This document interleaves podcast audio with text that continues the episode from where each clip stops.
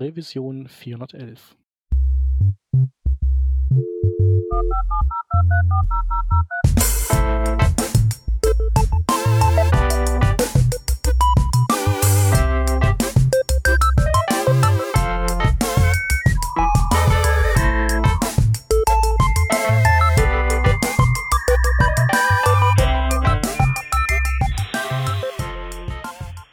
Wir sind heute zu dritt. Ähm, aus dem Team hätten wir den Stefan. Hallo. Ich bin der Shep und wir haben wieder mal einen Gast und zwar die Lisi Linhardt. Hallo. Hallo.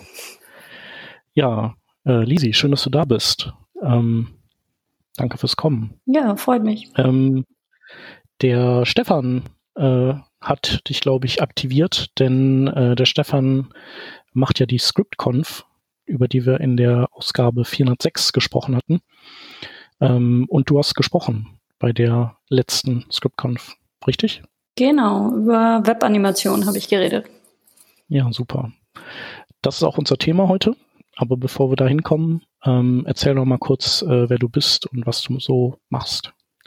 Ja, ich bin die Lisi Lienhardt und ich mache vor allem Frontend-Entwicklung, bin zurzeit auf der Fachhochschule in Salzburg als Lehrende. Das heißt, ich unterrichte in der Webentwicklung eigentlich für in Medientechnik.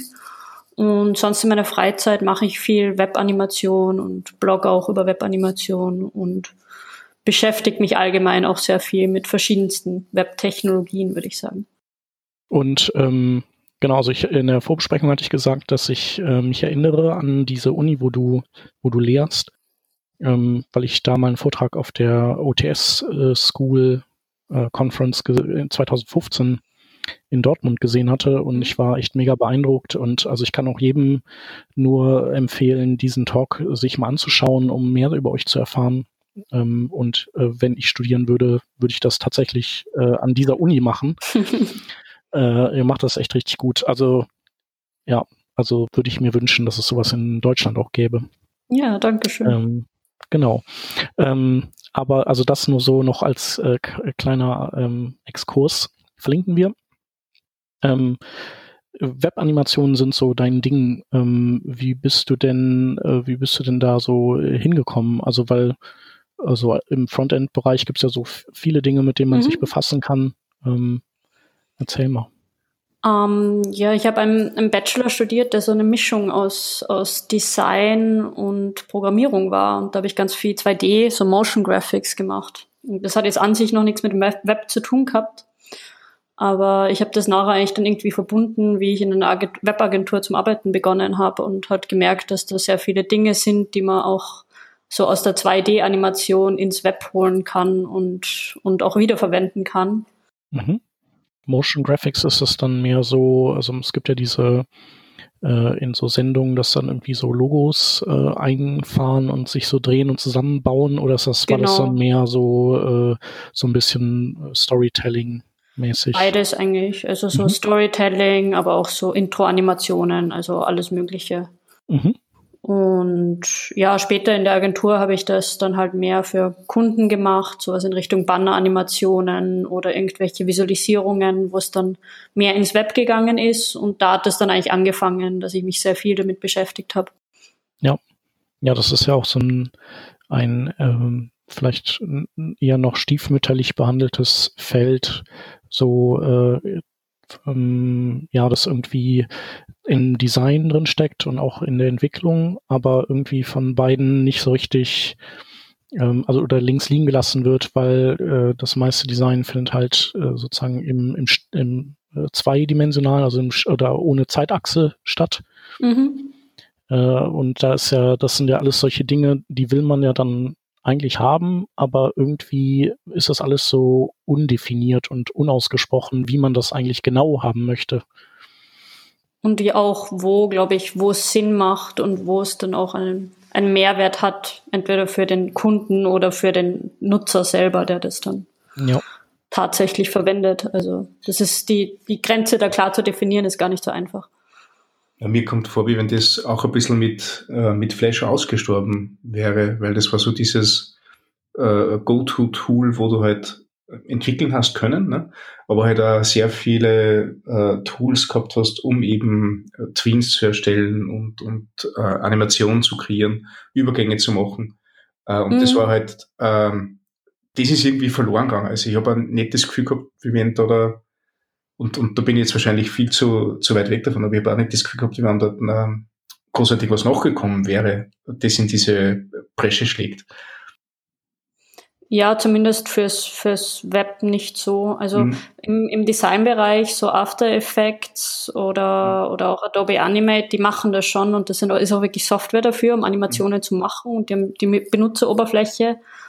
Aber da ist dann, die können in einem gewissen Ausmaß exportieren zu Web Dingen, aber das wird nicht viel verwendet, weil es dann halt vielleicht oft zu groß ist oder eben aufwendig ist oder sich die Entwickler erstens nicht mit dem Tool auskennen wie After Effects. Also mhm. viele Webentwickler mhm. haben das noch nie benutzt. Oder eben andersrum, weil der Designer nur After Effects verwendet, aber keine Ahnung von Webtechnologien mhm. hat. Also da ist, da, da ist nichts dazwischen, wo, wo sich Webentwickler voll damit auskennen oder Designer voll damit auskennen, glaube ich. Oder selten. Und deswegen lassen wir es gleich ganz bleiben. Ja. ja. ja. früher gab es doch hier dieses Hype als Tool, mit dem man so Animationen machen konnte. Das war so in den Anfangstagen von äh, CSS-Animationen und Transitions. Äh, nie gehört oder ja, total war, verdrängt. Genau, also ich überlege gerade, es gab auf jeden Fall, es gab noch mindestens ein, ein weiteres, ah ja genau, dann gab es ja noch Edge Animate, also so quasi in, mhm. in diesem, in den zwei Jahren, wo es diese gesamte Edge-Serie gab. Ähm, das haben, hat Adobe dann ja eingestellt. Und ich glaube, das letztlich ist ja, die haben ja dann Flash in Animate umbenannt mhm. und, äh, und einen SVG-Export und einen Canvas-Export, glaube ich, dran gebaut. Also ich glaube, die sind genau. auch nicht so genau. ganz so schlecht. Also ja, das ist mir auch so vorkommen. Also ich habe ich hab einen, einen Blogartikel gefunden, beziehungsweise auch in dem Animationschannel, wo ich bin, darüber geredet und die haben gesagt, man kann da schon gut CSS-Animationen raus exportieren. Ja. Also zum Beispiel aus dem Adobe Animate, dass man dann wirklich nur so CSS-Keyframes hat. Ja, ja, das, äh, das Edge Animate, das war ja damals noch ähm, rein JavaScriptig. Also ich glaube, weil damals das Ding gab es noch IE8 und so und mhm. dann konnte der ja natürlich nix. Ja.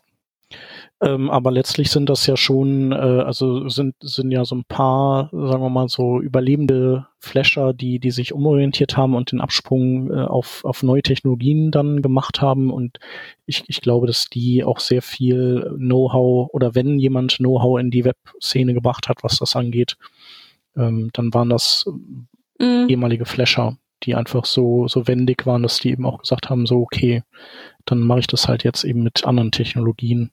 Genau. Ja. Ähm, du sagtest eben, dass, ähm, dass man auch erstmal wissen müsse, wo, wo Animationen ähm, angebracht sind. Ähm, was würdest du denn sagen? Also wann sind Animationen, also wann sind die gut und hilfreich und ähm, sollte man die einsetzen und vielleicht auch wann nicht?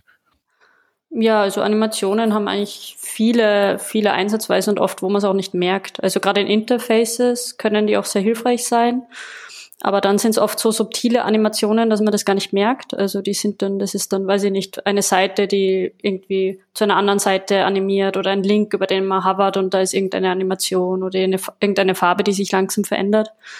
Das sind so subtile Animationen, die eigentlich gar nicht so unhäufig sind. Und dann gibt's aber auch größere Animationen einfach zu dem Nutzen, zum Beispiel, dass du eine Marke hast und da irgendwie dein Branding verstärken willst und irgendwie schaffen willst, dass jemand, dass jemand da engaged ist in einem Ausmaß. Also dass er auf der Seite bleibt und sich das anschaut und das irgendwie Freude bringt, wenn er diese Animationen sieht. Ja. Also genau, das bringt Freude. Dafür musste aber sozusagen äh, wahrscheinlich eine, da musste eine Marke sein, die, die in irgendeiner gewissen Art und Weise emotionsgeladen auch ist, wahrscheinlich, oder? Also. Ja, also wenn du das so einbauen willst auf diese Art und Weise, dann denke ich schon, dass dann die Bewegung von der Animation natürlich auch zu deinem, zu deiner Marke passen muss. Also das soll jetzt nicht voll springen, wenn du versuchst, irgendwie eine elegante, ernste Marke zu sein. Ja, und dann gibt's aber ja auch viele Animationen, die sind, sind ja auch tatsächlich, die unterstützen einen ja dann beim, beim Erfassen von Zusammenhängen. Also würde ich sagen. Ja, genau. Also ich habe meine Masterarbeit eigentlich geschrieben, auch so zu ähm, Animationen in mobilen Interfaces, also in Progressive Web Apps. Und da äh, ist es ganz viel um Usability gegangen, also darum, wie wann ist Animation hilfreich, wie, wie unterstützt dich das dann auch da in der Navigation zum Beispiel oder in dem Wahrnehmen davon, dass sich jetzt irgendein State geändert hat. Also zum Beispiel, dass du jetzt das Passwort falsch eingegeben hast und da jetzt was falsch ist. Das ist zum Beispiel ein guter Use Case für eine Animation. Also auch dieses Aufmerksam machen. Was würdest du da für eine Animation, also was ist so da dein Favorite bei in so einem Fall? Beim falschen Passwort oder Formular. Ja, genau. Ja. Ähm, also wenn was falsch ist, dann vielleicht zu einer, zu einer anderen Farbe, also zum Beispiel auf Rot animieren mhm. oder irgendwie eine, eine Bewegung, die sehr viel Aufmerksamkeit auf sich zieht, zum Beispiel so ein Wackeln oder, oder irgendein Poppen oder sowas. Das zeigt dann, okay, da ist jetzt was falsch, du hast, du hast, musst da jetzt nochmal was dran ändern. Ja. Ja, cool. Genau, und jetzt äh, sagen wir mal, wir, wir äh, haben, wir wollen Animationen haben. Gibt's da, hast du da Empfehlungen auch, wie ein Designer sowas äh, vielleicht prototypt oder würdest du gar nicht sowas prototypen und das dann äh, direkt, ähm, also direkt im Browser entwickeln, wer auch immer das dann macht? Das kommt darauf an, glaube ich, wie viel Erfahrung man damit hat. Also ich glaube, als Webentwickler kann man sehr schnell auch mal eine CSS-Animation oder was einbauen, ohne dass man das groß prototypen muss. Aber wenn man da jetzt so riesen anima animierte Webseiten baut für zum Beispiel irgendeine Marke, da wird man wahrscheinlich vorher das schon testen müssen und prototypen müssen, wie diese Animationen ausschauen. Mhm.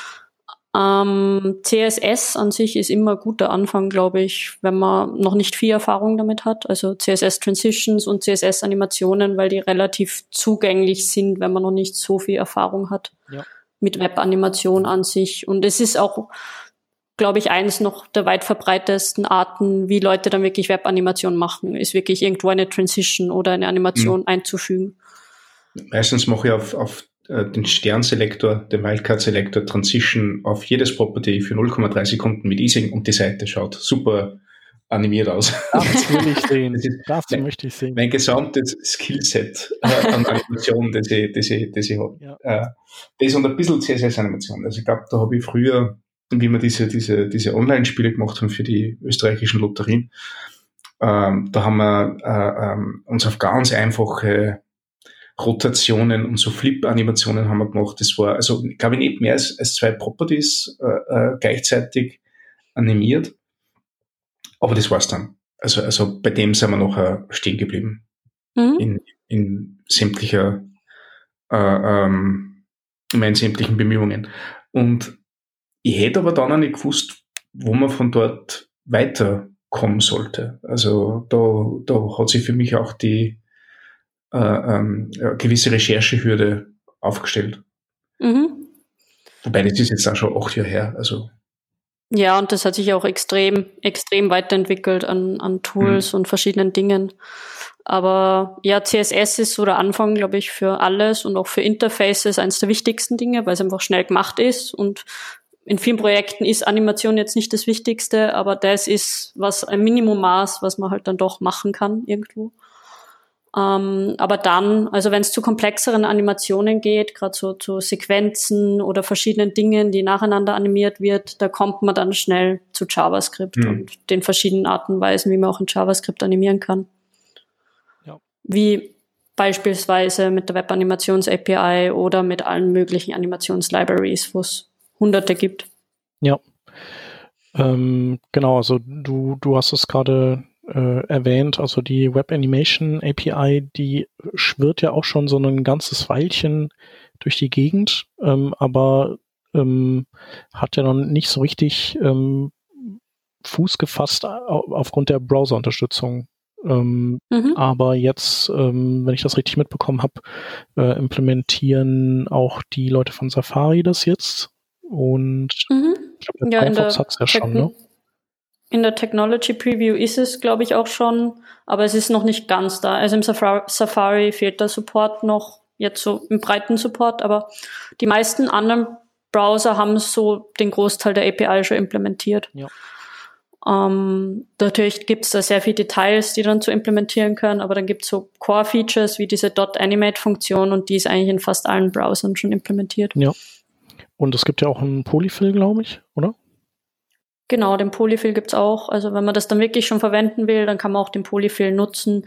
Da ist halt dann das, dass es via JavaScript Library funktioniert und der Vorteil von der Web-Animations-API ist ja eigentlich, dass, dass das keine Library ist, sondern dass das auf der Implementation von eben den CSS-Animationen funktioniert und dementsprechend auch ähm, Performance-Optimation, Optimierungen hat, die ja. Von Vorteil sind im Vergleich zu einer JavaScript-Library. Ja, Genau, du hast es auch gerade gesagt, also die hat ja schon so, äh, gerade mit den Keyframes oder so, da erkennt man ja schon viel Ähnlichkeiten zu den CSS-Keyframes, so in der Art und Weise, ne? Genau. Und aber. Ja, weil das auch auf dem, auf demselben, auf derselben Technologie funktioniert eigentlich. Ja.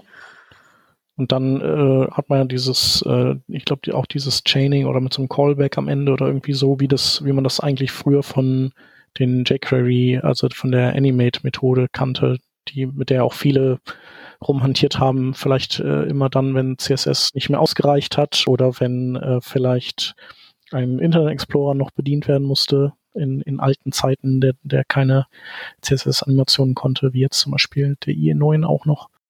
Ähm, genau. Ja. Ja, und diese Lücke versucht auch zu füllen von den Browsern halt her. Also ja.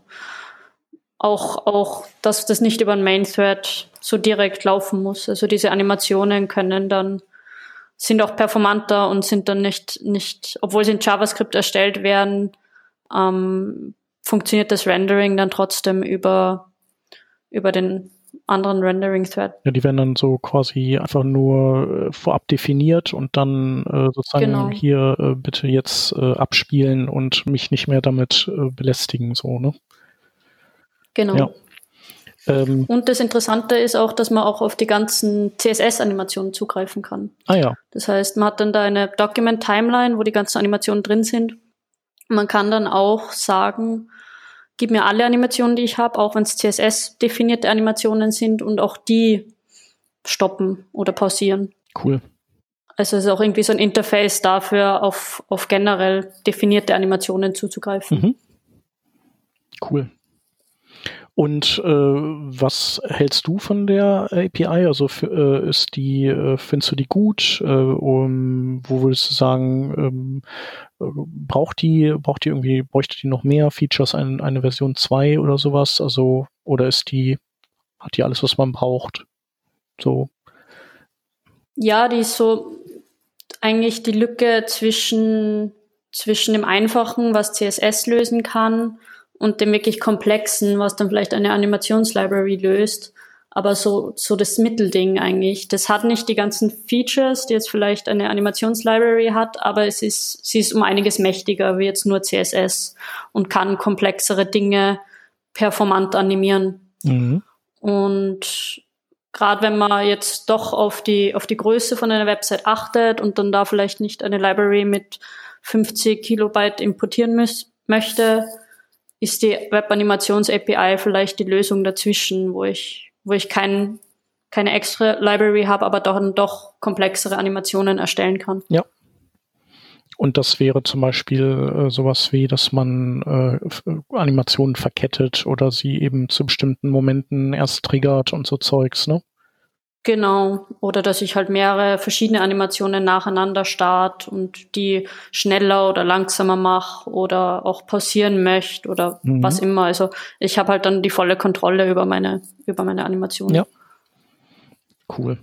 Und ähm, jetzt sagtest du, dass äh, die Web Animations API so eine Art äh, Zwischending ist zwischen den CSS-Animationen und ähm, einem äh, ja, ausgewachsen, einer ausgewachsenen JavaScript-Animations-Library. Mhm. ähm, was, was wäre das und, und wann bräuchte man das? Also was würde man da machen können, dass man mit der Web Animations API vielleicht dann nicht mehr machen kann? Ähm, ja, also eine, eine sehr bekannte große Library, die sehr viel verwendet wird, ist GSAP, also GreenSock heißt das Unternehmen eigentlich. Das ist auch was, wo man für dann eigentlich auch zahlt.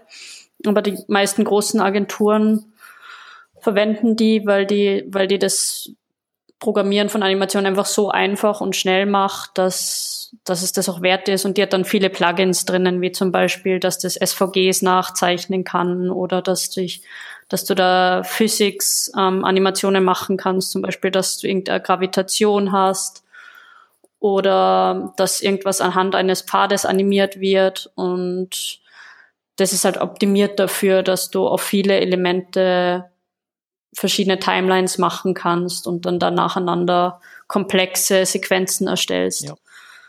Und dann gibt's aber auch kleinere Libraries, also sowas wie Tween.js, was eine sehr, sehr kleine Library ist, die einfach nur dieses Tweening macht von A zu B und dann halt sowas wie komplexere Easings eingebaut hat, sowas wie ein, ein Bouncing von einem ba Ball oder sowas. Genau, also Easings sind äh, nur mal so für die, die es nicht kennen, äh, das ist im Prinzip, wie die Animation fortschreitet. Und da gibt's gibt es dann verschiedene Easings, also dass die Animation langsam startet und dann schneller wird oder schnell startet und dann abbremst oder eben sogar in der Wellenbewegung, also langsam startet und auch wieder langsam wird am Ende. Und ähm, letztlich sind das ja so einfach Mathe, also wie eigentlich fast alles, was du genannt hast. Man muss einfach wissen, wie man das mathematisch ausrechnet. No? Ne? Mhm, genau, das ist sehr viel, sehr viel Mathematik. Also gerade diese Plugins und auch dann auch sehr viel, wenn man mit SVGs arbeitet. Also SVG-Animation ist, ist zwar möglich, man mit CSS kommt man auch relativ weit, aber das Problem ist, dass da Cross-Browser oft noch Unterschiede sind, wenn ich zum Beispiel innerhalb vom SVG Elemente verschiebe oder rotiere oder was auch immer. Mhm. Und da gibt's dann spezielle Animationslibraries dafür, die, die halt das wie so ein Polyfill reparieren, dass das in allen Browsern gleich funktioniert. Wie GSAP zum Beispiel. Also die achten drauf, dass ich auch SVGs ohne Probleme animieren kann.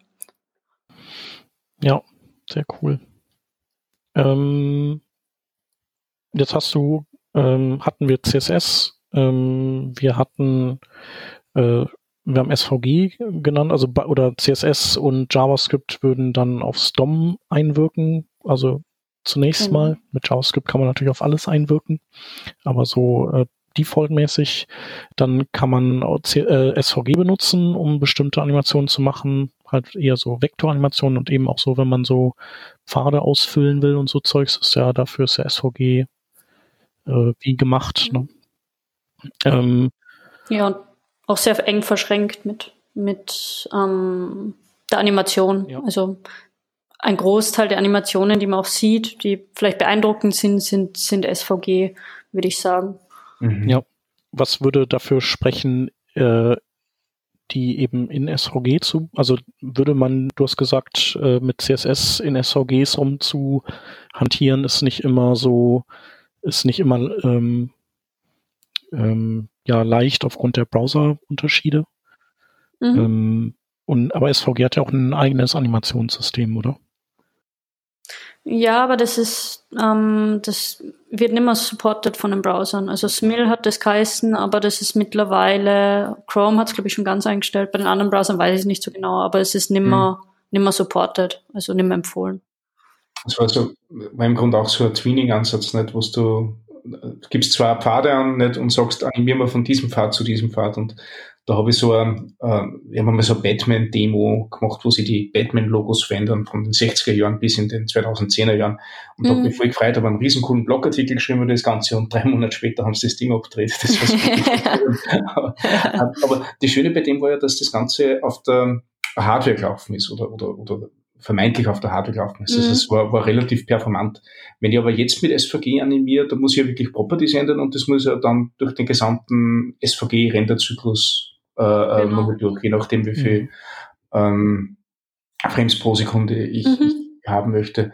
Wie sind, wie sind da deine Erfahrungen so? Ist es vertretbar? Können das die Devices und, und die Browser im Moment oder muss man da schon Auge erhoben drauf?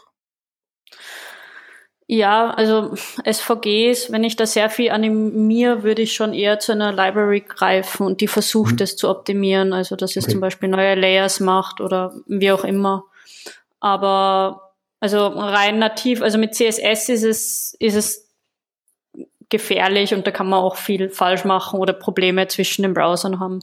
Was leicht geht in CSS ist natürlich immer ein Ausfaden oder sowas von Elementen, das ist überhaupt kein Problem.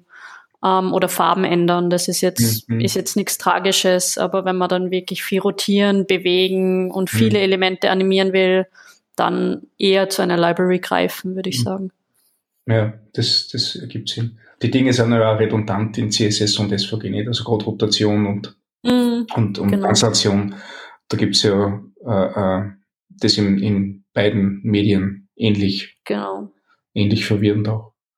Aber auch unterschiedlich. Also innerhalb, wie SVG funktioniert, das ist ja sehr mathematisch und das mhm. hat seine eigene Funktionsweise. Und das war auch eigentlich nicht dafür gedacht, dass, dass man das animiert, sondern einfach nur, um, um Vektorpfade anzuzeigen. Mhm. Und dann haben halt alle angefangen, das zu animieren und deswegen ist da auch so der Unterschied zwischen den verschiedenen Browsern, weil das nicht die Grund, der Grund war für SVG mhm. in dem Sinn, sondern einfach nur eine Vektordatei, also eine, ein Vektorformat zu haben im Web.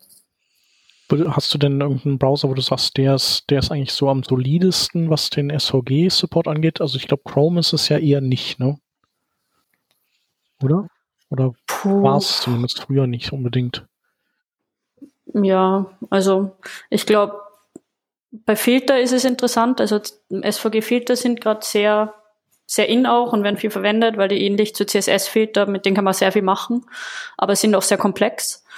Ähm, und gerade wenn man SVG-Filter verwendet, merkt man da auch große Unterschiede zwischen den Browsern, weil einfach manche das mehr oder weniger implementiert haben. Ich glaube, Firefox ist auch ganz gut dabei, aber ich genau könnte mhm. ich es nicht sagen. Da kommt es auch immer darauf an, was man macht. Also ob man es jetzt animiert, ob man Filter verwendet, ob man irgendwelche Bilder einbindet, was, was auch immer. Also da gibt es so viele verschiedene Dinge, die man in, innerhalb von SVG auch machen kann. Ähm, okay, also der SVG, ähm, das wäre dann eben für so Vektorart und, und Schriften und so Zeugs. Und dann gibt es ja noch die Canvas äh, als weitere Animationsmechanik ähm, im Browser, ne? Also. Mhm. Canvas und WebGL ist, glaube ich, mittlerweile auch nennens, nennenswert in dem Ausmaß. Wann würdest du die denn nehmen? Also jetzt zum Beispiel Canvas, also Canvas äh, und WebGL sind ja miteinander verknüpft im, im Sinne von, man hat eine Canvas und die animiert man eben in 2D oder mit WebGL in 3D. Wann würdest du denn, mhm. wann würdest du, ähm, wann würdest du die 2D-Variante empfehlen und wann die WebGL-Variante? Ja, ich meine, 2D ist immer für, für Effekte natürlich cool. Also zum Beispiel, wenn du so ein, so ein Header-Element hast und da ist im Hintergrund irgendein, ein Interessa äh, irgendeine interessante Verzerrung, wenn du mit der Maus drüber gehst oder du hast ganz viele Partikel, tausende von Partikeln im Hintergrund, die sich irgendwie bewegen. Und da, wenn du DOM-Elemente hättest, hättest du wahnsinnige Performance-Probleme. Also immer, wenn du wenn du sehr komplexes Zeichnen von Elementen jetzt so im Dom nicht gegeben sind, beziehungsweise in der Menge nicht vertretbar sind, dann würde ich zu Canvas greifen. Und WebGL vor allem dann bei 3D-Szenen, also bei 3D-Elementen, ähm, ja, und vor allem mit 3GS ist, glaube ich, ein, einer der beliebsten Libraries für WebGL auch, um, um die Arbeit damit zu erleichtern. Mhm. Ja, mit diesen vielen Partikeln, das ist ja dann einfach, weil die Canvas, äh, die, die ist so schnell, wie, wie der Browser es schafft, die Pixel zu zeichnen, die, die, aus denen die besteht. Ne? Egal, ob die jetzt mit Partikeln bemalt werden oder schwarz bleiben, so ungefähr. Vielleicht nicht so, wenn man es ganz genau sieht, vielleicht nicht. Aber während dann tatsächlich äh, bei den anderen Dingen ist es halt, kommt es auf die Menge Objekte an, einfach, ne? wie schnell das geht. Mhm. Genau. Ja, und auch Spiele. Also immer wenn du Webspiele hast, dann ist das meistens Canvas oder, oder WebGL, außer es ist ein sehr, sehr einfaches Spiel, dann kann man es auch mit DOM-Elementen machen. Aber ich würde sagen, die meisten Spiele mhm. gehen eher in die Richtung Canvas oder WebGL. Ja. Stefan, ihr habt doch bestimmt auch mit äh, Canvas rumgemacht, oder? Bei euren Spielen mhm. früher da.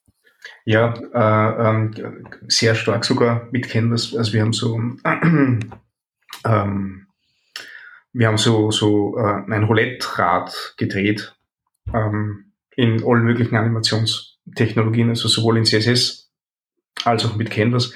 Der Grund war, weil diverse Dinge unterschiedlich unterstützt waren damals im Browser. Das war äh, 2011, 2012, da hat man im, auf Windows Mobile im IE9 keine CSS-Animation machen können, aber Canvas.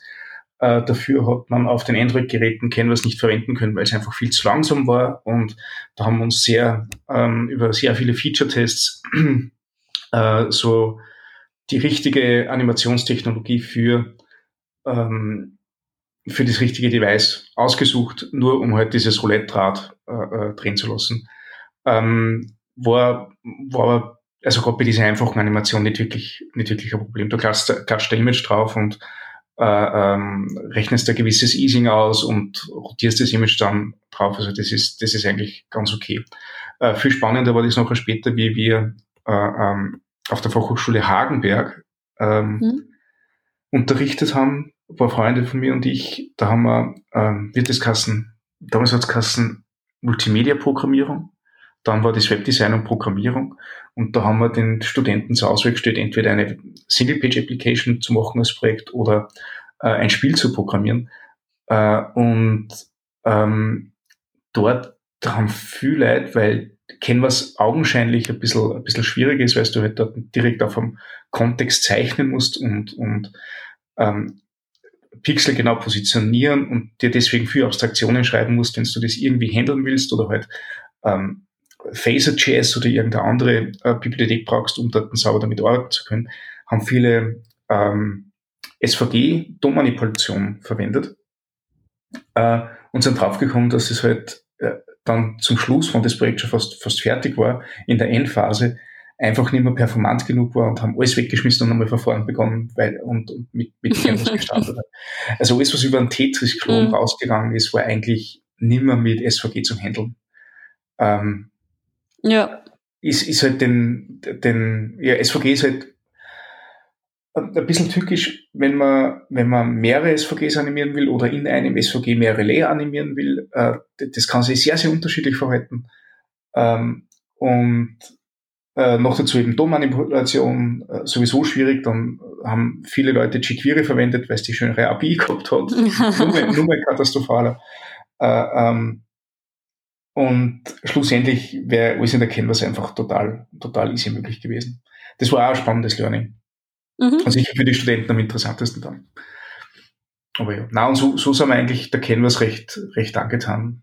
Ähm, jetzt im, im dem sehr trockenen äh, äh, Monitoring äh, haben wir wieder weniger Verwendung dafür, aber zu meiner Agenturzeit und Unterrichtszeit war das, war das schon ein cooles Tool. Vielleicht Graphen mhm. zeichnen mit der Canvas. Ja, ja, die Graphen, die machen wir tatsächlich mit, mit SVG.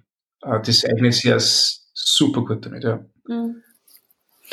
Ja, wir, wir sind es auch an der, an der Fachhochschule. Also wir haben eigentlich so zwei Zweige, so Webentwicklung und Gameentwicklung. Aber wir haben ja immer Projekte, wo die dann doch irgendwie zusammenkommen und die Webentwickler dann doch irgendwie Games machen wollen. Und da haben wir dann hin und wieder so Webgames. Und, und die finden dann, verwenden dann halt so Libraries wie Pixie.js und machen dann mhm. da wirklich mhm. coole Games im Browser. Und das geht eigentlich schon ganz gut mit, mit Canvas oder WebGL, je nachdem, wie, was für ein Spiel das ist. Ja.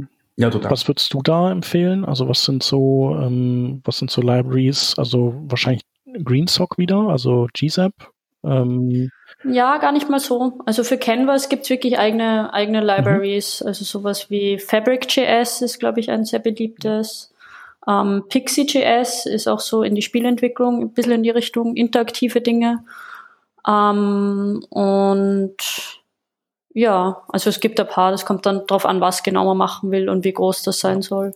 Und dann gibt's natürlich sowas wie Phaser.js, was der Stefan vorher schon gesagt hat was aber dann eher exportiert zu, zu Web. Oder auch Unity kann exportieren zu Web, glaube ich. Aber das ist halt dann nicht ganz so performant. Mhm. mhm. Okay. Und äh, du hast ja auch gesagt, für WebGL, also zumindest was so äh, das ähm, Interagieren damit angeht, da ist äh, 3JS und äh, genauso das Mittel der Wahl und ansonsten wahrscheinlich eben auch Unity oder äh, mit Unreal Engine rumbauen und exportieren. Ja. Genau. Genau. Ja. Ähm, für 3GS gibt es auch ganz gute Online-Ressourcen, um sich mal da ein bisschen damit auseinanderzusetzen. Ja. Das kann ich nachher noch den Link, den Link sharen, um, ähm, um einfach zu, mal zu verstehen, wie, wie funktionieren Kameras, wie funktionieren Spotlights, was ist überhaupt eine Textur und wie importiere ich da ein 3D-Objekt. Also das ist ja eigentlich so ein bisschen die Computergrafik, die in den Browser reinkommt. Und das da muss man ein bisschen nachlesen, dass man damit gut arbeiten ja. kann. Ja, man will ja mindestens was äh, so Schönes programmieren wie äh, die AAA-Titel, die man so im Laden kauft. Ne? ja.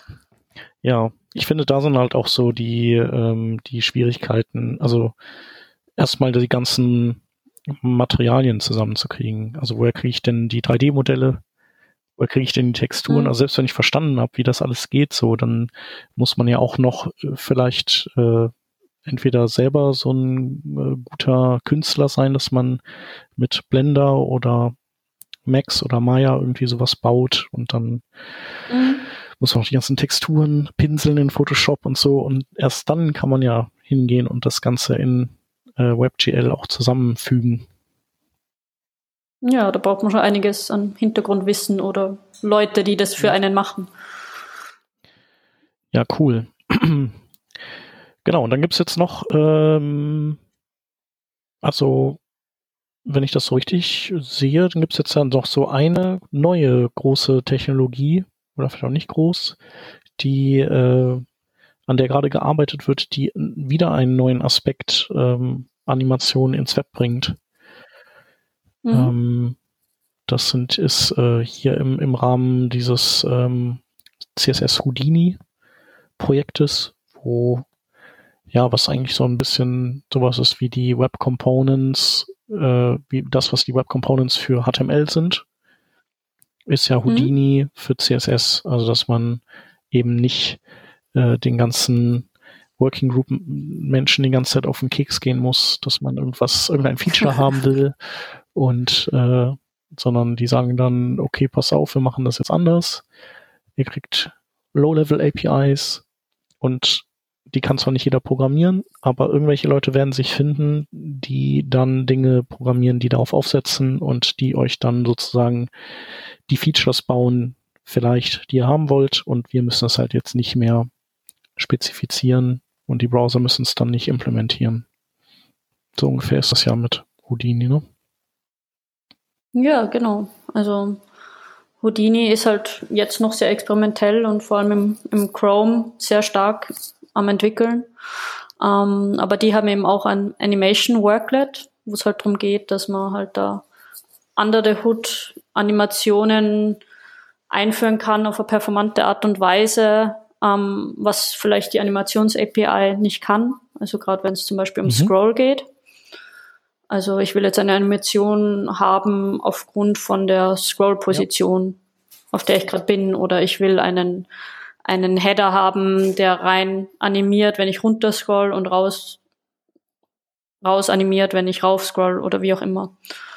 Und das muss man halt zurzeit noch in, in JavaScript machen, aber viele von den Dingen könnt, könnte dann vielleicht irgendwann mal die, die, das Animation Worklet von Houdini übernehmen, so dass das noch performanter läuft und vor allem nicht der Main Thread laufen muss in dem Ausmaß. Genau. Und ja, also die Houdinis Animation Workload ist vor allem dazu da, dass ich auch zeitunabhängige Animationen habe. Also dass ich keine Zeit-Timeline habe, sondern zum Beispiel eine Scroll-Timeline oder irgend ganz was anderes. Also das muss ja nicht nur mit Scroll zu tun haben, das kann auch irgendein ganz anderer Input sein, wie die Kamera oder das Mikrofon oder was auch immer. Und dann Animation aufgrund von dem auf, ja. abzuspielen ich meine, ich hätte tatsächlich auch ähm, irgendwann, ich glaube, von über die Rachel Andrew, die äh, hatte mal einen Link rumgeschickt, dass, dass auch in der CSS Working Group überlegt wird, dass man äh, als Keyframe-Animationsquelle auch die Scrollposition einspeisen kann. Das fand ich eigentlich ganz gut, aber das ist ja wieder das Problem, das ist jetzt erstmal nur ein Vorschlag und genau, das ist noch sehr experimentell. Mal, ja, genau, muss erstmal besprochen werden und dann irgendwann ist dann eine Spec fertig und dann implementiert das irgendein Browser, wahrscheinlich Chrome. Und bis die das dann alle haben, dauert das dann noch richtig lange. Aber mit dem Animation Worklet kann man schon, kann man schon im Chrome spielen. Also wenn man das im Experiment, wenn man die Flag aktiviert, dann mhm. kann man sich da schon diese, diese Snippets und Demos ausprobieren und schauen, wie das so funktioniert, wenn ich eine Animation habe, die auf Scroll basiert zum Beispiel. Also da hat ja. Chrome auch schon einen Artikel dazu, wie, wie das funktioniert genau. Und äh, das Ganze ist deswegen ähm, performanter, als wenn man das in JavaScript machen würde, weil, äh, weil das diese Worklets sind. Und immer wenn da Worklet dran steht, dann heißt das, das läuft auf einem anderen Thread letztendlich. Genau. Ne? Ja. Genau. Und das ist auch sehr eng verbündet mit der Webanimations-API. Also du kannst eigentlich dann auch so auf das zugreifen, was unter der Webanimations-API ist. Also so ein bisschen mehr drunter gehen, wie es der Browser sonst zulässt. Mhm. Ja, das macht ja irgendwie auch Sinn, weil das ja irgendwie, wenn das, das heißt ja auch CSS Houdini, das ist irgendwie alles so am Ende wahrscheinlich auf die gleichen Bausteine unten drunter zugreift. Ne? Mhm. Ja, cool. Genau. Du hast da auch einen ganz, äh, du hast ja auch da einen Artikel gehabt, den, den verlinken wir. Ich glaube, das ist der von Surma, ne? Der dann ein bisschen erklärt, wie man genau. diese Geschichte machen kann mit Scrollen und dann der Header verändert sich und so. Ja, da gibt's halt mittlerweile so viel. Er erklärt auch ein bisschen so, was sind so die Unterschiede. Also auch mal zu verstehen, wann verwende ich jetzt CSS, wann verwende ich die Web-Animations-API, wann verwende ich eine Library. Da muss man sich ein bisschen damit beschäftigen, dass ja. man da ein bisschen ähm, Verständnis mhm. dafür bekommt, was dann das richtige Tool ist, ja. zu welcher Zeit. Und bei Houdini oder jetzt speziell, also Houdini besteht ja eigentlich aus mehreren verschiedenen Teilstandards. Ähm, ähm, weißt du, warum das momentan noch hinter Flags ist? Und ähm, weißt du, wie es aussieht mit anderen Browsern, was die dazu sagen? Ähm, ja, das ist, wird halt vor allem von Chrome gepusht, sehr stark, also weil die das wollen und, und sehr viel dran arbeiten und viele Demos bauen. Safari hat, glaube ich, so ein bisschen Interesse dran, aber es sind bei, bei dem Großteil der Browsern ist das noch eher, eher weiter weg, dass das wirklich, dass das wirklich kommt. Und da wird sicher noch viele Entscheidungen kommen, in, inwiefern und welche APIs da überhaupt implementiert werden und welche mhm. nicht. Also da gibt es dann natürlich sicher auch Security Reasons, warum was gemacht wird oder ge nicht gemacht wird und ja. das. Hm. Aber Chrome pusht natürlich sehr stark in die Richtung und macht da sehr viel. Also das kann schon dazu führen, dass das in, dass das irgendwann auch groß in allen Browsern ja. kommt. Aber es wäre auf jeden Fall was, was man sich ähm, angucken könnte, wenn man jetzt sowas machen würde wie eine Messinstallation oder ein, oder ein Kiosk-System oder so, wo man eben irgendwie alles rausholen möchte, was eben der Chrome Canary oder ja, was der Chrome eben so kann, mhm. dann muss man da ja keine Rücksicht nehmen auf andere Browser, weil man ja sozusagen die Umgebung kontrolliert und ja, cool. Ja, genau. Ihr habt eh auch, glaube ich, schon mal über das Fugo-Projekt geredet, oder? Genau. Die haben ja auch ganz viel so Demos in die Richtung, die halt jetzt großteils im Chrome funktionieren, aber da, da geht schon sehr viel. Und also gerade wenn man da mit den Leuten, Developern von den Browsern redet, ist es sehr interessant, was die eigentlich für Demos bauen. Ja. Ja, also ich finde äh, solche Sachen auch immer interessant, wenn man auch natürlich bedenkt, wie hoch der Marktanteil von Chrome ist. Dann, mm. dann ist es natürlich schon wenn jetzt Chrome irgendwas unterstützt. Man kann 40 Prozent seiner User mindestens, wenn nicht sogar 60, damit direkt versorgen und dafür irgendwas rausbauen, was vielleicht auf dem Main Thread Last erzeugt. Das ist dann natürlich schon sowas, wo man, wo man drüber nachdenkt. Ne? Hm. Ja, ich war auf der CSS-Conf in Berlin mhm. dieses Jahr. Und da war ich, ich auch mit einem von diesem Fugo-Projekt geredet und haben auch so, mir so eine Demo gezeigt am Handy, wo die so Shader im Hintergrund gehabt haben, die auch irgendwie mit WebGL dann gelaufen sind als Hintergrundbild und voll performant waren und halt extrem interessante Bewegungen. was, was du auf Mobile erstmal zum Laufen bringen musst. Also du kannst dann da auch echt wilde Dinge verbinden, wenn du dich vielleicht mit Shader-Programmierung auskennst und, und da versuchst halt mal da vom Main Thread wegzugehen und das dann auf einem mobilen Gerät performant zum Laufen zu bringen. Also da gibt's viele Limits, zu denen man hinpushen kann. Ja. Und das versuchen viele von diesen, von diesen Developern natürlich. Ja, cool. Ich glaube dann, ähm, wir haben noch hier als Stichwort drinstehen äh, WebXR. Das wäre aber jetzt ja theoretisch keine, ist das ein Animations-Target? Ähm, ja, Animation, Animation an sich nicht, aber in 3D-Szenen hast du natürlich auch Objekte, die sich bewegen und das ist natürlich auch früher oder später ein Thema für Animation. Mhm. Also was, was bewegt sich in einer 3D-Szene oder wie bewegt sich was in Augmented oder Virtual Reality. Ja. Also das geht ja dann wieder zurück irgendwo auf, auf die Animation oder wenn du da 3D-Elemente hast, die irgendwie animiert sind, dann musst du ja auch diese Animation zuerst mal vielleicht im Blender oder irgendwo anders bauen. Also mhm. WebXR ist dann natürlich auch in irgendeinem Ausmaß, was, was mit Animation zu tun hat. Ja. Gibt es da denn, äh, weil du das gerade meintest, äh, Augmented Reality, gibt es denn da ähm, auch äh, Libraries, die, die dann ähm, dabei, wahrscheinlich gibt es die, die dabei helfen, irgendwelche Objekte im Raum zu platzieren und damit natürlich auch äh, passend zu animieren mit deinen Bewegungen und so? Ja, also A-Frame ist, glaube ich, so gerade eins der beliebtesten, weil das auch so ein bisschen wie der Dom ausschaut und mit so Objekten. Ähm, und mit dem bauen zurzeit, glaube ich, viele so Web-XR-Projekte. Ja. Um, ähm, und ich glaube auch, dass das sicher in irgendeinem Ausmaß Animation drinnen habe. Aber im Detail habe ich mich jetzt noch nicht damit beschäftigt. Ich habe schon mal verwendet, aber jetzt, was genau man da animieren und nicht animieren kann, könnte ich nicht sagen. Ja. Ja, cool. Ich habe noch eine Frage. Und zwar, ähm, hast du von der, der Lotti schon gehört? Mhm. Ja. Ja. Ähm, die Lotti ist ja so ein, ein, ein Framework, äh, wo du eine äh, Adobe After Effects Export reinschmeißen kannst und das Ding hast du dann als Element verfügbar oder, oder keine Ahnung, als, als irgendwo halt in deiner Webseite noch und spielt die Animationen genauso ab, wie das After Effects machen würde. Genau. genau. Wie funktioniert das drunter? ähm, ja, Lotti ist von Airbnb ein Tool für After Effects, also sowas wie ein Plugin für After Effects. Und das basiert wiederum auf Bodymovin, was so ein anderes Plugin für After Effects ist. Okay. Und was das macht, ist, das nimmt die ganzen Daten, die du da eigentlich rumschiebst in deinem After Effects und exportiert die dann als JSON-File. Also du hast dann da SVG-Elemente und irgendwelche Zeiten und irgendwelche Easings und das exportiert das dann alles in ein großes JSON-File. Mhm.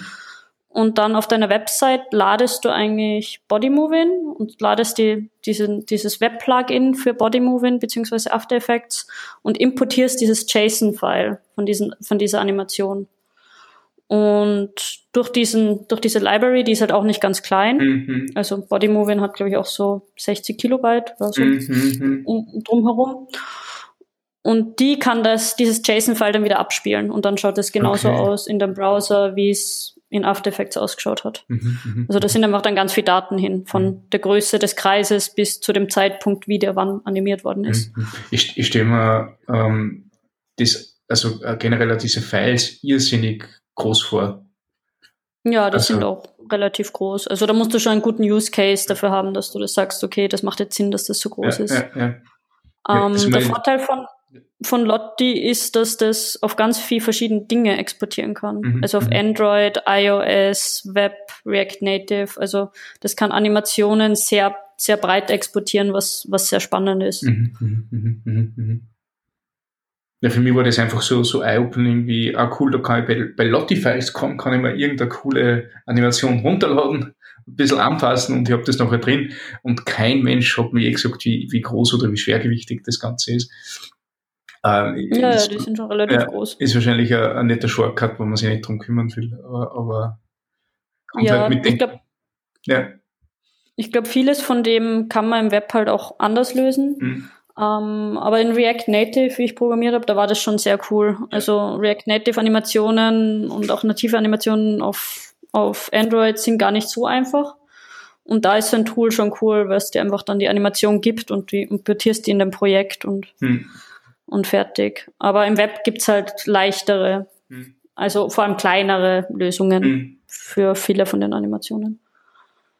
Ähm, um, um dann wieder ganz kurz auf, auf das Ausgangsding zurückzukommen, ähm, glaubst du, wird es irgendwann einmal auch so ähnlich wie in Flash ein Tool geben, mit dem man ähm, Animation direkt im Web super und einfach und easy gestalten kann, ohne irgendwie weiterhin äh, nur andere Bibliotheken oder sonst irgendwas zu verwenden, sondern ne, ein, paar, paar Keyframes setzen, ein paar äh, äh, Einstellungen machen, hinanimieren lassen und auf Speichern drücken und das Ganze rennt super SVG-Animation bei mir im, im Browser. Wie schwer zu sagen. Also ich glaube, dafür gibt es zu viel verschiedene Anwendungen für Animationen. Also das brauche ich halt nicht, wenn ich äh, einen Link irgendwie animiere oder einen Button mhm. animiere, aber wenn ich dann große Animationssequenzen habe, schon. Es gibt auch solche Tools schon, also sowas wie Spirit App zum Beispiel. Das ist so ein Web-Animationstool, was auch so eine Timeline hat, ähm, was dann wieder auf GZIP basiert. Ähm, aber das ist halt dann auch wieder größer und du musst das exportieren mhm. und also da ist immer Overhead dabei. Mhm. Die Frage ist, bist du bereit, diesen Overhead zu haben für den weniger Aufwand für die Erstellung von der Animation? Ja. Ähm, aber die kleinsten, die, den wenigsten Overhead wirst du immer haben, wenn du das einfach selber programmierst und also da ist einfach klar, dass der Code viel kleiner sein wird, wie wenn du ein Tool mit einem ganzen GUI verwendest, was sehr viel kann. Mhm. Ja, ist, ist witzig. Das ist irgendwie, also wie, wie wenn wir mit Flash nicht nur äh, aufgehört hätten, äh, äh, nicht webnative Sachen zu machen, sondern uns auch ähnlich äh, äh, Gedanken gemacht hätten über das, wie, wie groß so, äh, Sachen eigentlich sein dürfen. Das ist schon mhm. ziemlich cool. Ich glaube auch, das ist der Grund, warum es auch irgendwie weniger geworden ist und immer so viel ist, weil halt man nicht diesen Overhead jedem aufzwingen will und nicht jeden zwingen will, dass der halt dann da weiß nicht, wie viel Kilobytes laden muss, damit er eine Animation anschauen kann. Mhm. Das erinnert mich an diese, an diese äh, Moto-Webseiten von Oakley, von den Sonnenbrillen. Ne? Die ist auch vor einigen Jahren durchs Web gegangen, weil die 85 Megabyte groß war. Ja. war sehr animationsheavy. Und da hast du beim Scrollen so klassische Parallax-Scrolling-Seiten. Ähm, man, man irrsinnig schön nicht, wo sie diese, diese Einzelbausteine der Brille einmal um, um 90 Grad dreidimensional gedreht haben. Das waren natürlich alles vorgerenderte Bilder, die ausgetauscht werden und nachher zusammengesetzt haben, je weiter du scrollst. Also, also irrsinnig schön, aber halt auch, hat einmal auf, auf auf einer, auf einer äh, ähm, Standard-Kabelleitung hat das Ding einmal, keine Ahnung, zwei Minuten zum Laden und zum Initialisieren braucht. Mm. Also das war, das war fantastisch. Ähm, und dann, dann hat es sogar eine mobile Fassung gegeben, wo es äh, äh, die Animation ein bisschen reduziert haben, wenn du das am iPad und so weiter anschaust. Die war sogar 95 Megabyte groß, weil es die Bilder nur weniger optimiert haben, die, die rausgespült worden sind. Also es, es war, war ein Wahnsinn. Das war der Performance äh, äh, Showcase Kilo. für keine Ahnung wie viel Jahre äh, und, und war echter Hammer. Und ja, also einfach, weil sie halt da animationstechnisch sehr ambitioniert waren. In Wirklichkeit siehst du das auch jetzt bei den ganzen Apple-Webseiten. Die haben ja auch diese, äh, ähm, wenn es dort, ein, keine Ahnung, ich habe hab jetzt um Weihnachten herum auf dem Apple-Shop recht kurz eingekauft. Mhm. Und wenn du dort auf irgendeine Produktseiten gehst, da bewegt sich alles und fliegt es in hochauflösenden Bildern äh, äh, irrsinnig beeindruckend, aber halt einfach null Interesse für, für Website-Performance. Also ja. Das ist schon verblüffend. Ja, stimme ich zu. ja. Ich muss übrigens noch mal kurz bei dem, was du gerade gesagt hast, einwerfen. Also ich weiß noch, in so in äh, Modem-Zeiten, also 56k und langsamer und so, da haben, da gab es so eine Flash-Webseite, die ist der Bauer. Ja, ja, ja, ja, ja, ja. Weißt du noch? Und da ist man ja. so, das war so, ey, soll ich dir mal was total krasses zeigen? Dann ist man da draufgegangen und dann musste man erstmal so 20 Minuten warten, bis die geladen hatte. Weil das halt einfach ein Riesenteil war, so ähnlich wie deine Oakley-Seite für uns heute, war das damals halt die Seite für Modems. Und dann ging es volles Pfund ab. Also ja, das war schon. Cool. Ja. Genau. Ich habe gerade noch äh, ein, ein YouTube-Video ergoogelt, das äh, die, wo, wo man sehen kann, was da passiert ist. Natürlich wahrscheinlich heutzutage so, oh, ist ja echt langweilig hier. Genau, aber kann man auch nochmal verlinken. Das, das waren auch noch cool. Zeiten. Ja. ja, mega. Ich glaube, dann haben wir doch äh, einen ziemlich guten Überblick gewonnen. Und wir mhm. haben auch sehr, sehr viele Tools und ähm, Tutorials äh, erwähnt, die wir mhm. alle mal hier mit in der Linkliste auf, äh, angesammelt haben. Ja, absolut. Das ist, also, also das ist irrsinnig viel Material, total cool. Ja, genau. Und auch reingeworfen habe ich natürlich äh, einen Link zu deinem Talk bei Stefans Konferenz, ähm, wo du. Ja, das ja, sehr nett. Genau. Ähm, ja, ich würde sagen, dann kann man den, machen wir den Sack zu. Links haben wir keine. Ähm, bevor wir das aber machen, äh, sage ich noch mal kurz, ähm, wer irgendwie auch mit coolen Sachen rumhantiert wie die Lisi, ist äh, auf jeden Fall herzlich eingeladen, bei uns Gast zu sein. Ähm, wir würden uns auf jeden Fall freuen über spannende Themen und äh, wenn ihr mit uns quatschen wollt, ähm, tut auch nicht weh, glaube ich. Oder Lisi? Nee, ne? Nee. Ähm, War genau. sehr nett. Dankeschön. Genau, und äh, wir haben ja auch ähm, unseren Sponsoring-Slot. Das heißt also, wenn ihr vielleicht ein cooles Animationstool bewerben wollt oder ihr, was eigentlich so eher so äh, unsere Idee ist, ihr ähm, Mitstreiter sucht bei euch in der Firma, dann könnt ihr ein, ein solches äh, Jobinserat bei uns schalten und ähm, genau, hoffentlich dann auch Kollegen finden. Und ja, zu guter Letzt, wenn ihr einfach sagt, äh, ihr findet gut, was wir so generell treiben, dann äh, hätten wir noch einen Patreon-Account, ähm, wo ihr vorbeischauen und einen Cent da lassen könnt. Genau. äh, Lisi, vielen Dank, ähm, dass du da warst und dass wir mit dir über dieses Thema erzählen konnten. Und ähm, ja, viel Erfolg und Freude an der Uni Salzburg weiterhin. Also wie gesagt, wenn ich da mal auftauche, dann, weil ich mich doch zum Studieren nochmal durchgerungen habe bei euch. Ja. Äh, Gibt es eigentlich diese äh, Web-Barcamps noch auf der Uni Salzburg? Ja, wir machen die zweimal im Jahr, einmal im November, einmal im April. Da kann man auch immer kommen. Und sonst machen wir mal Web-Meetups bei verschiedensten Agenturen, Unternehmen im Salzburger Raum. Cool. Ich, ich kann das äh, äh, äh Web-Barcamp irrsinnig empfehlen. Das war eine grandiose Veranstaltung. Da habe ich zum, zum ersten Mal einen, einen Vortrag äh, gehalten. Äh, äh, überhaupt. Also es war mein, mein Bühnendebüt quasi. Ich glaube, meins auch. Also ja. ich glaube, da war auch das erste Mal, dass ich geredet habe. Und voll steil. Also eine super äh, interessierte äh, äh, Gruppen dort. Ähm, super spannende Themen. Also richtig, richtig interessant. Ist das dieses Barcamp The Next Web Ding? Ja. Genau, Barcamp The Next Web. Okay. Das. Und da kann man einfach hinkommen, auch ohne, ohne Plan und fixen Talk und reden, ja. mit was man sich so beschäftigt. Also das ist alles nicht so wie jetzt bei einer Konferenz, sondern da kommt man hin und dann macht man morgen mal ein Planning und schaut mal so, wer über was, was erzählen will ja. und kann. Und dann hat man da einen netten Vormittag. Cool. Das werden wir auf jeden Fall dann nämlich auch noch direkt hier verlinken. Barcamp The Next Web. Genau, und äh, wie ist das mit der Concat, wo du auch mitorganisiert hast? Die gibt's nicht mehr, oder? Oder gibt's die noch?